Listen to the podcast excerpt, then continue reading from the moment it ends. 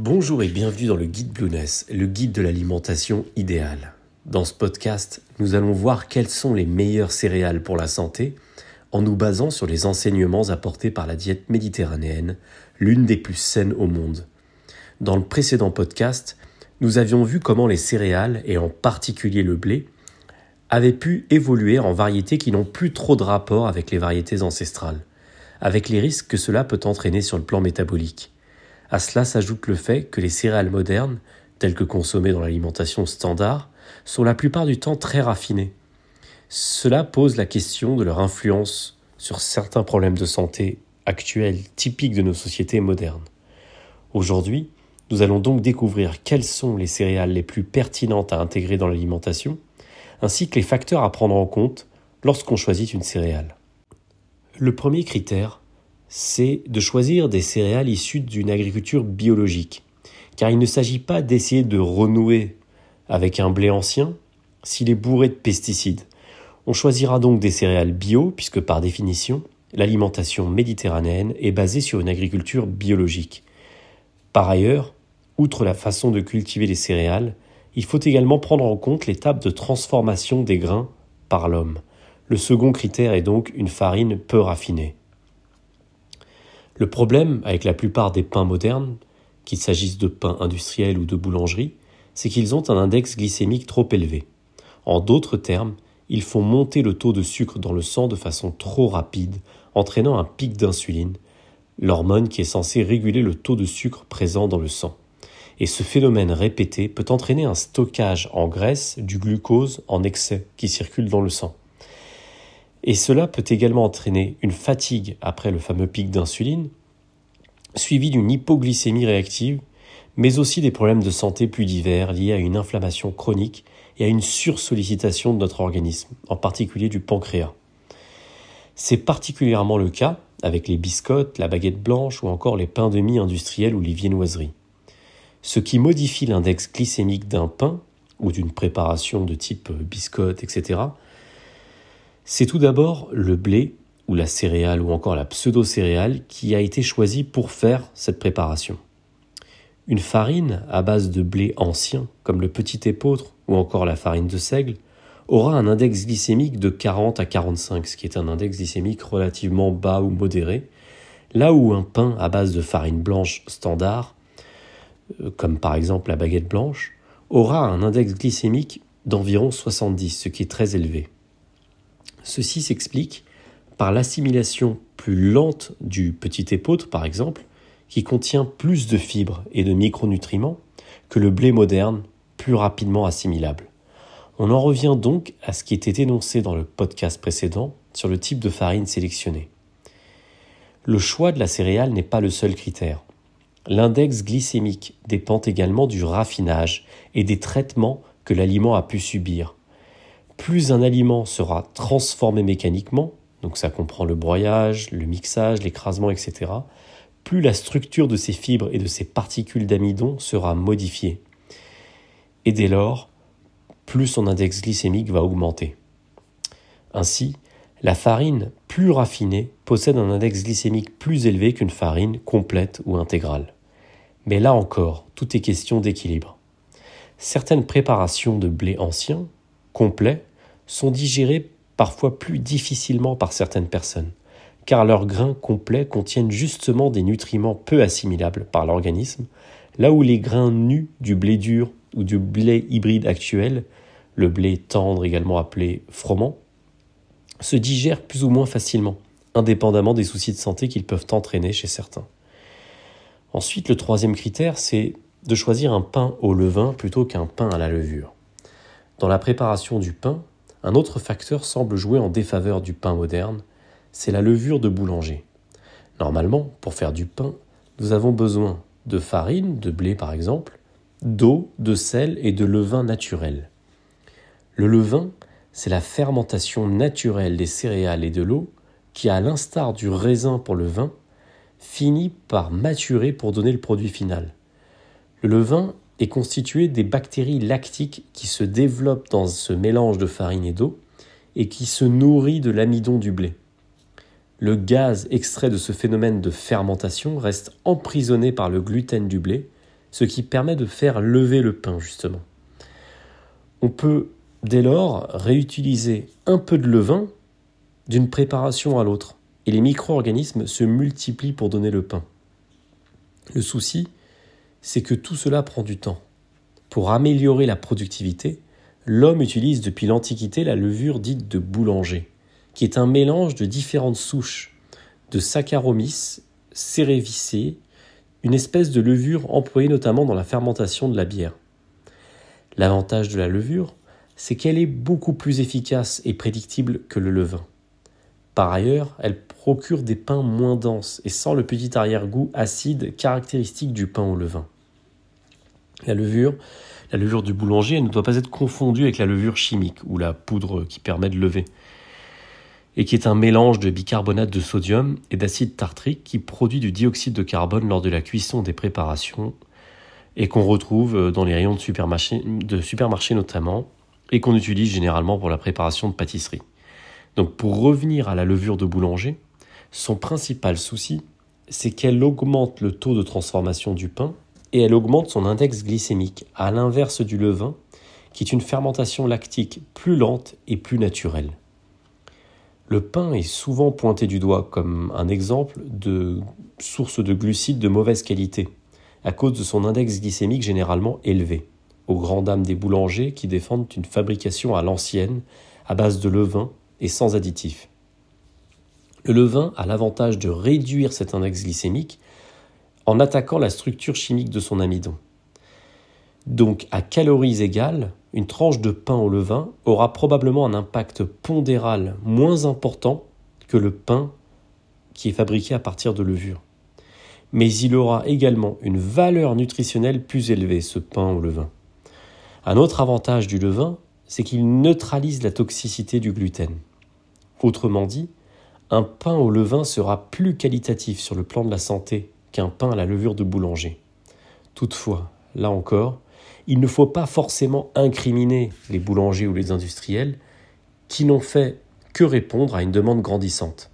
Dans les années 50, les boulangeries avaient besoin d'au moins 8 heures pour produire du pain, alors qu'aujourd'hui, les boulangeries industrielles produisent du pain en moins de 20 minutes. Si les pains actuels sont bien plus chimiques les pains anciens, ils sont également plus accessibles au portefeuille. Dans le cadre d'une alimentation qui tend vers un idéal, se pose alors la question de consommer moins mais mieux. Et dans l'alimentation méditerranéenne, et même dans l'alimentation low carb, le pain, les céréales, et nous allons le voir un peu plus tard, les légumineuses aussi, peuvent constituer l'une des bases de certains repas, mais par principe de précaution. On, privilégiera donc les farines céréalières plus ou moins anciennes, le moins transformées possible, bio si possible, et dans le cas du pain, un pain préparé au levain avec une farine de qualité ou un mix de farines de qualité, et éventuellement des graines. Voyons ensemble dans un premier temps quelles sont les farines céréalières méditerranéo-compatibles les plus saines, notamment pour faire du pain par exemple, mais aussi d'autres recettes qui nécessitent de la farine, et nous verrons dans un second temps les meilleurs féculents céréaliers pour la santé qui pourront accompagner vos recettes et vos plats. Alors, voyons tout d'abord les farines les plus saines en diète méditerranéenne. Les farines sont très souvent cuisinées sous forme de pain, qui est d'ailleurs l'un des aliments phares de l'alimentation méditerranéenne. Pas le pain préparé avec de la farine blanche donc, ni les pains au lait, les pains sucrés, les pains demi-industriels, mais bien le pain de qualité, souvent rustique, préparé au levain et avec des farines complètes ou semi-complètes. Voyons ensemble quels sont ces pains et ces farines que l'on peut compter comme les meilleurs et qui respectent les standards de l'alimentation méditerranéenne. Tout d'abord, on trouve le pain de blé complet au levain. Lorsque l'on souhaite conserver ou introduire ou réintroduire des glucides dans son alimentation, on peut commencer simplement par choisir un pain de qualité. Par exemple, un pain au levain, à base de farine, de céréales complètes ou semi-complètes, et peu raffiné. Le pain complet ou semi-complet est l'exemple le plus connu. Il y a aussi le pain intégral, qui est produit avec une farine qui n'a reçu aucun raffinage et qui conserve donc l'intégralité des composants de la céréale. Le pain de blé complet est un aliment céréalier qui contient du gluten, mais qui a conservé un bon quota de vitamines et de minéraux. Son index glycémique est assez modéré, entre 40 et 50. Le pain intégral, toujours pourvu de gluten, a quant à lui un index glycémique bas de 35. Ensuite, on trouve le pain de seigle. La farine de seigle contient du fer, du potassium, des fibres, des vitamines. C'est l'une des meilleures alternatives à la farine de blé. Mais elle contient tout de même du gluten. Son index glycémique se situe entre 40 et 45, ce qui est assez modéré. Vient ensuite la farine de sarrasin. De sarrasin, c'est une pseudo-céréale. Et c'est là aussi l'une des meilleures alternatives au blé sur le plan de la santé. Cette pseudo-céréale est riche en fibres, en protéines et en antioxydants.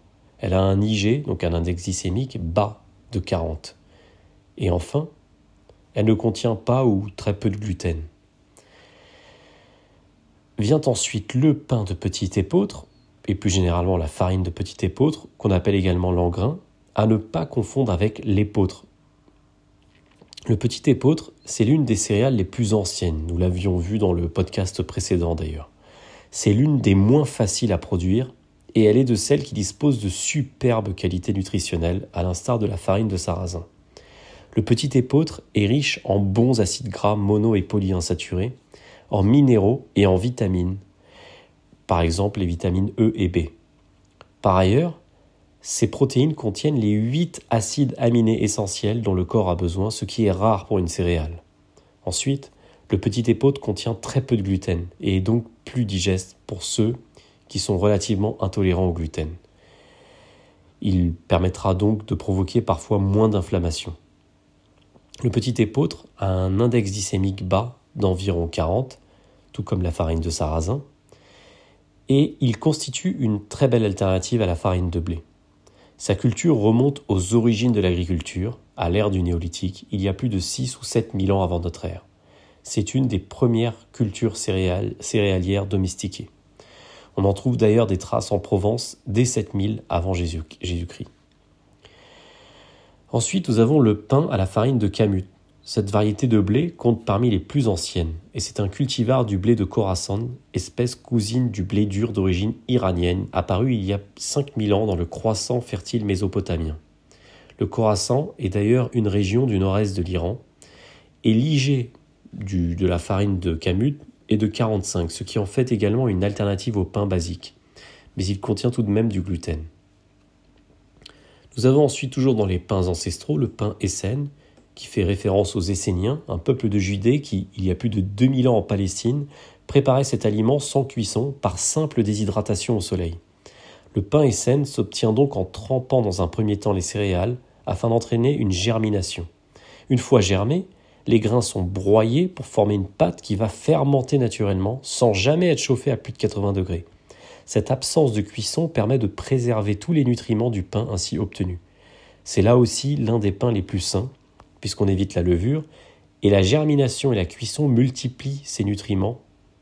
Donc il peut être riche en flavonoïdes, en fibres selon le choix des graines. Et en effet, pour préparer le pain saine, on peut choisir les céréales que l'on veut pour la germination. Du blé complet au petit épeautre en passant par les pseudo-céréales comme le quinoa, le sarrasin ou l'amarante. Le pain sain a donc, selon les graines choisies, un index glycémique assez bas de 35 et il peut donc être dépourvu de gluten pour la même raison, donc euh, en fonction des graines que l'on va choisir pour le préparer. Ensuite, nous avons un, un pain, donc le pain pane vivo, qui est produit à partir d'un type de blé dur ancien originaire d'Italie et qui est levé grâce à un ancien levain qui date d'il y a 133 ans au moins.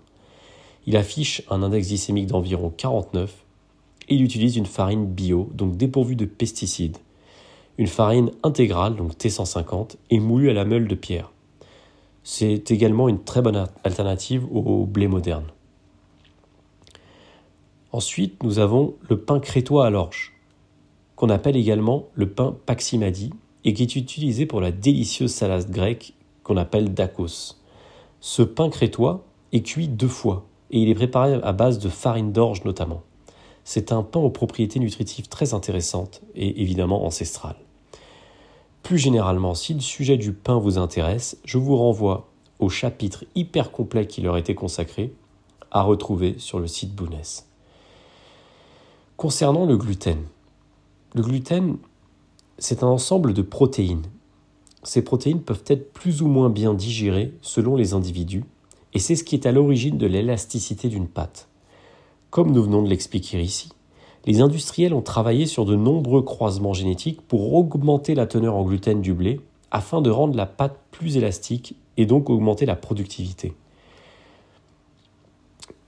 Les industriels ont également fait muter le blé afin qu'il soit moins haut pour des raisons de facilité de traitement. Dès lors, on suppose que ces variétés modernes de blé riches en gluten sont susceptibles de provoquer chez certains individus des réactions inflammatoires et immunitaires, comme des inconforts digestifs, des migraines, des maladies ORL ou des allergies.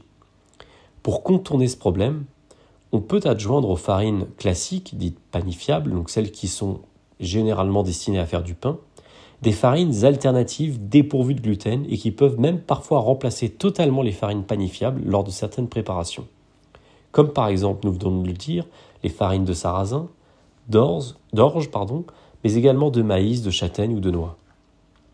Toutefois, gare à l'index glycémique lors du choix des farines alternatives. Si par exemple vous optez pour de la farine de riz blanc, vous aurez certes résolu le problème du gluten, mais pas celui de l'index glycémique ni de la teneur relativement faible en minéraux et en vitamines du riz blanc. On privilégiera donc des farines alternatives saines que nous allons aborder dès maintenant. Quelles sont ces meilleures farines alternatives? Pour les préparations culinaires en tout genre, si l'on choisit comme critère le rapport qualité nutritionnelle, teneur en gluten et index glycémique, on va essayer de privilégier les farines suivantes par ordre d'index glycémique. Certaines ne sont pas des céréales, ni de pseudo-céréales, mais elles sont détournées afin de les utiliser en tant que farine. On a donc le son d'avoine qui a un index glycémique de 15, la farine de lupin, index glycémique de 15 également, la farine d'amande ou de noisette, IG de 20, la farine d'orge mondée, IG de 30, la farine de coco, 35, la farine de pois chiche ou de lentilles, 35 également, la farine de sarrasin, 40, la farine de petit épeautre, IG de 40 également, la farine de quinoa, IG de 45, la farine de blé intégral ou la farine de seigle, IG de 45. Maintenant que nous avons traité en pratique le sujet des farines et du pain, voyons maintenant quels sont les autres genres de céréales qu'on utilise généralement plus comme accompagnement dans les plats et qui brillent par leurs propriétés nutritionnelles et leurs vertus santé, et qui sont donc par nature ou en l'état compatibles avec l'alimentation méditerranéenne. Tout d'abord, on retrouve le boulgour entier, qui est très utilisé dans les cuisines du Moyen-Orient, notamment dans la cuisine syrienne, libanaise et turque. On le retrouve par exemple dans le taboulé libanais, le kebbé ou encore le kéchek, mais aussi en Irak, en Arménie, en Grèce. Le boulgour, généralement semi-complet, est une préparation à base de blé dur, donc un blé qui est débarrassé de l'enveloppe mais qui garde son germe. Et ce blé est précuit à l'eau, puis séché et finalement concassé. Le boulgour peut être mélangé dans des recettes comme le, le ou comme féculent à cuire dans de l'eau puis à disposer à la place de, des pâtes par exemple ou du riz. Le boulgour ressemble nutritionnellement à la semoule, qui est un autre sous-produit du blé dur, mais auquel on a retiré et le son et le germe, alors que dans le boulgour, on a gardé le germe. En d'autres termes, le boulgour est un état intermédiaire du blé, entre la graine et la semoule. Son intérêt principal réside dans sa richesse en glucides à index glycémique modéré, donc environ 50 à 55, et sa teneur en minéraux. Ces fibres, insolubles, abaisse l'index glycémique et régule ainsi la glycémie, le taux de cholestérol et facilite le transit intestinal. La bétaïne que contient le boulgour a un effet anti-inflammatoire. Il est généralement consommé semi-complet, c'est-à-dire dépourvu du son, mais il en existe des versions complètes qui conservent une partie de l'enveloppe, ce qui favorise une digestion plus lente et donc une meilleure régulation de la glycémie et de la satiété, à condition de, tolérer ces, ces, versions plus complètes. On préférera le boulgour dans tous les cas bio, comme toutes les céréales en général.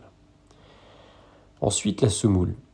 La semoule est obtenue par la mouture de grains de blé, de maïs, de sarrasin ou de riz. La plus connue, en France et en Afrique du Nord, c'est bien sûr la semoule du blé qui accompagne le célèbre couscous. Elle, elle, a un degré de transformation plus élevé que le boulgour, car elle est plus moulue et elle est débarrassée donc et de l'enveloppe et du germe, comme nous l'avons dit. La semoule a donc logiquement un index glycémique plus élevé qui sera de 70, ce qui en fait un aliment glucidique à tempérer. Toutefois, il est possible de préparer un couscous à base de semoule de blé dur complet, ce qui permettra de conserver une partie de l'enveloppe. Nous avons ensuite, toujours compatible avec une alimentation méditerranéenne, les pâtes complètes. Les pâtes de blé, elles sont produites à base de blé dur qui est moulu. Son endosperme est broyé en une semoule qui est ensuite mélangée avec de l'eau pour former une pâte épaisse que l'on fait passer à travers des trous, des trous de différentes formes, et ce qui permet d'obtenir différents types de pâtes. C'est justement la couleur jaune de l'endosperme du grain, donc l'intérieur qui contient l'amidon, qui donne aux pâtes leur couleur dorée. Toujours dans la même logique méditerranéenne, aux pâtes blanches préparées seulement à partir de l'endosperme, on privilégiera les pâtes de blé complet qui conservent le germe, le son et donc l'amidon contenu dans l'endosperme. Ou encore des pâtes de blé semi-complet, de façon à conserver le maximum de nutriments, de fibres et à retarder donc la vitesse d'assimilation. En dehors du spectre des céréales, on peut également s'essayer aux pâtes de légumineuses qui, sous bien des aspects, ressemblent aux pâtes complètes ou semi-complètes ou même aux pâtes blanches, mais on abordera le sujet des légumineuses dans le podcast suivant. Après les pâtes, on trouve le riz complet. À l'inverse du riz blanc, le riz complet est une céréale dont on a conservé le son et le germe. Le riz complet est plus dur à mastiquer que le riz blanc et il rancit plus rapidement, mais il a, il a plus de valeur nutritive car le son du riz est riche en différents nutriments. Il contient notamment des fibres, des vitamines du groupe B, du fer, du magnésium, du potassium, tandis que le germe va apporter des acides gras et des protéines. C'est donc toujours la même logique qui s'applique ici, à savoir privilégier une céréale complète ou semi-complète et bio. Et contrairement au blé, le riz ne contient pas de gluten, ce qui, en fait, un superbe féculent, et qui est notamment d'ailleurs très apprécié par les sportifs. Ensuite, le quinoa. Comme nous l'avions expliqué dans le podcast précédent, le quinoa, c'est une plante très ancienne, domestiquée il y a 3 à 5 000 ans par les peuples d'Amérique et qui est restée pratiquement inchangée. Les civilisations précolombiennes cultivaient et utilisaient cette pseudo-céréale comme aliment de base de leur alimentation. Le quinoa est considéré comme un grain entier, mais il peut être moulu ou raffiné, à l'image du riz blanc ou de la farine blanche de blé. C'est un ingrédient qui présente beaucoup d'avantages et qui est une très bonne alternative au blé car il est, il est dépourvu de gluten. Et sa composition nutritionnelle est extrêmement intéressante. C'est un féculent riche en protéines, il contient d'ailleurs les 9 acides aminés essentiels, et le quinoa est également riche en fibres, en magnésium, en vitamines du groupe D, et en divers antioxydants et flavonoïdes qui ont des propriétés anti-inflammatoires et antivirales. Enfin, L'index glycémique du quinoa est de 53, ce qui en fait un IG assez modéré. Vient ensuite l'amarante, qui est en quelque sorte la cousine du quinoa. C'est une pseudo-céréale ancienne qui était elle aussi l'aliment de base de certaines civilisations américaines, euh, comme les, les Incas, les Mayas ou encore les Aztèques. Les grains d'amarante peuvent être transformés en farine afin de constituer une alternative à la farine du blé.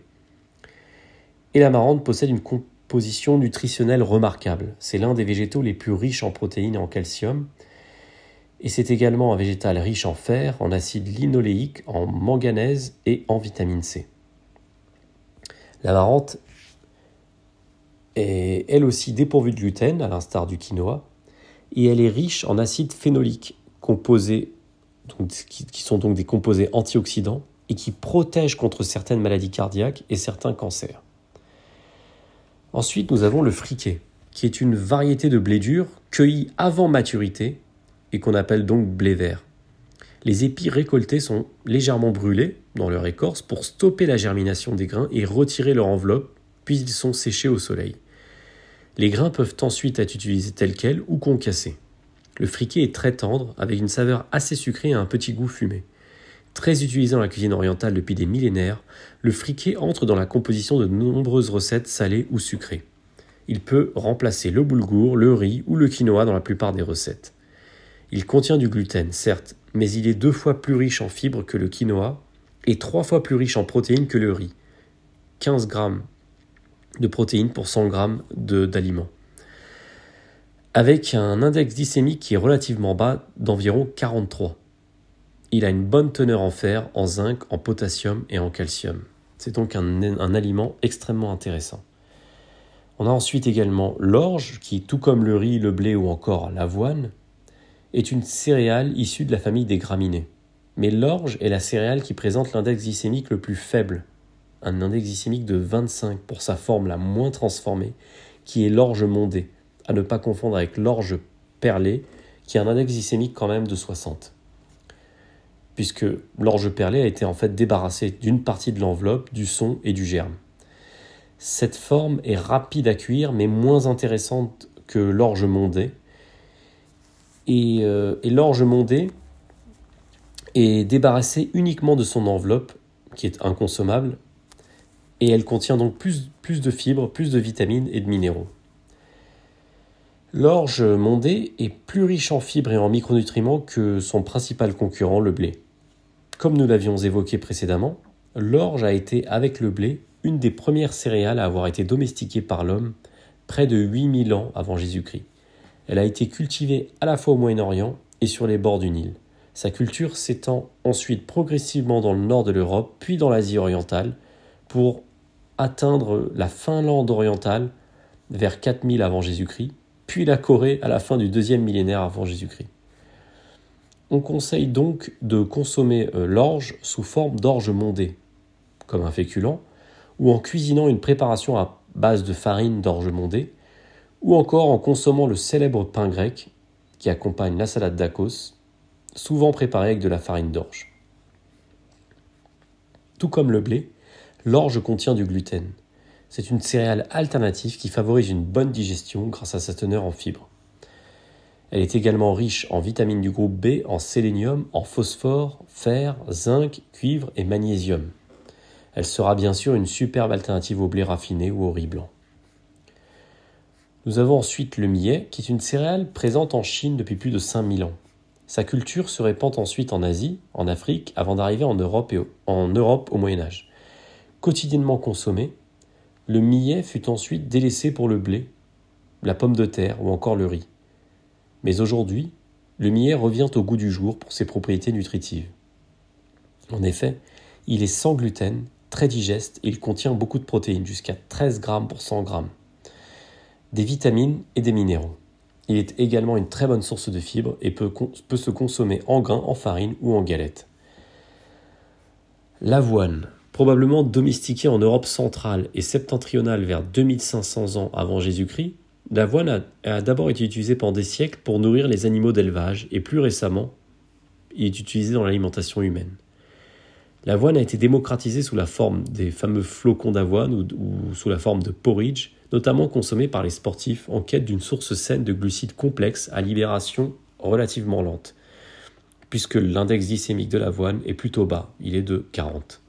C'est une céréale euh, riche en fibres, forcément, qui entraîne une satiété conséquente, mais elle contient du gluten. La forme la moins transformée de l'avoine, c'est l'avoine découpée, caractérisée par des grains entiers. Les flocons d'avoine sont quant à eux obtenus par cuisson puis aplatissement. Ensuite, nous avons le sorgho qui est originaire d'Afrique et qui est une céréale sans gluten dont on consomme les grains à la manière du riz en Inde et en Afrique. Le sorgho peut également être réduit en farine pour les préparations, mais son index glycémique est environ de 65, ce qui est un peu plus élevé. C'est un végétal riche en phosphore, en calcium, en fer, en magnésium et en zinc, et il apporte pas moins de 10 grammes de protéines au 100 grammes, ce qui, en, fait une très bonne alternative au riz, ou au blé dur.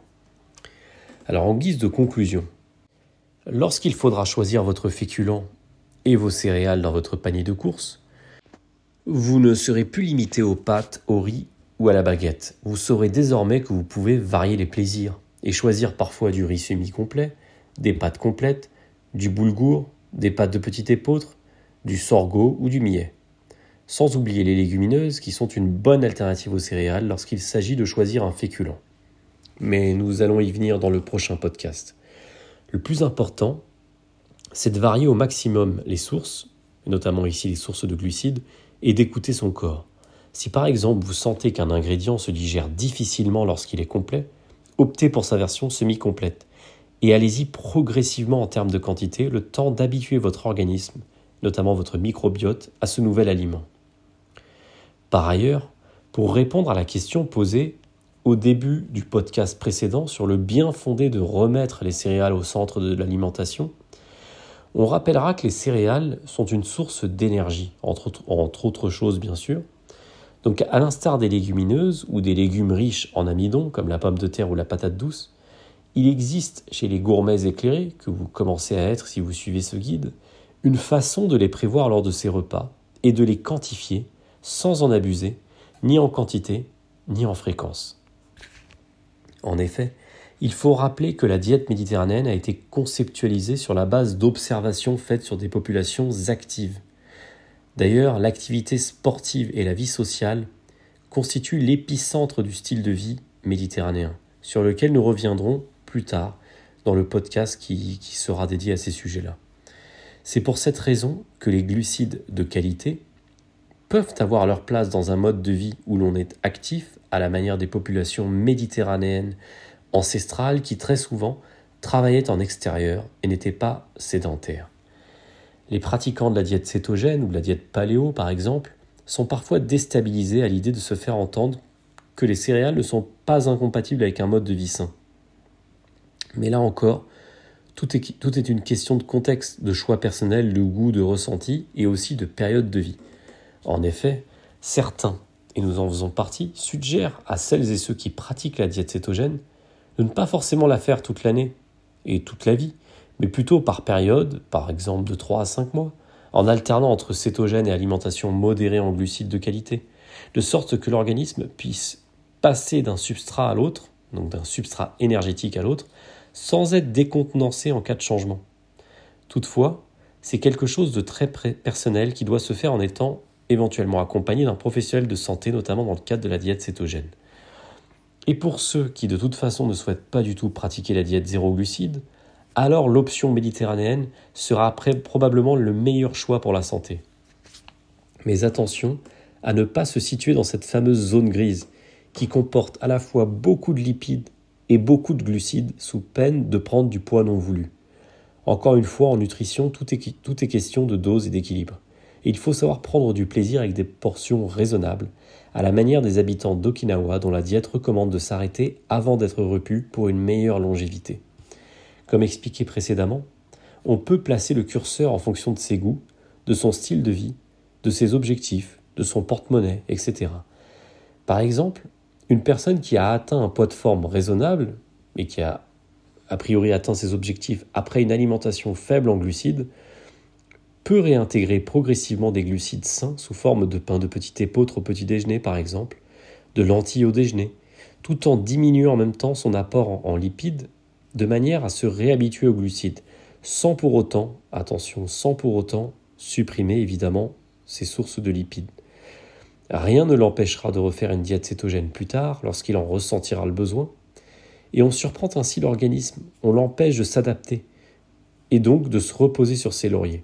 Dans tous les cas, ce réglage à faire entre low carb et alimentation méditerranéenne sera traité à la fin de la grande partie dédiée à l'alimentation méditerranéenne.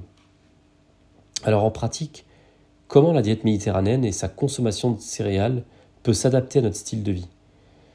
Pour revenir au sujet des céréales et de la dépense énergétique, on peut ainsi prévoir une céréale le matin, mais se passer du pain au second repas, si notre protéine est déjà accompagnée d'une part généreuse de légumineuses par exemple. Ainsi, on évite la double ration de glucides. Surtout que le pain est souvent addictif, on a tendance à en grignoter indéfiniment, au détriment de l'apport protéique et de l'apport en bonne graisse. Encore une fois, tout est question de dosage et il faut parfois savoir faire des choix afin d'éviter l'excédent énergétique, sans pour autant se priver si l'on est un grand sportif ou qu'on a, une, journée euh, exceptionnellement remplie.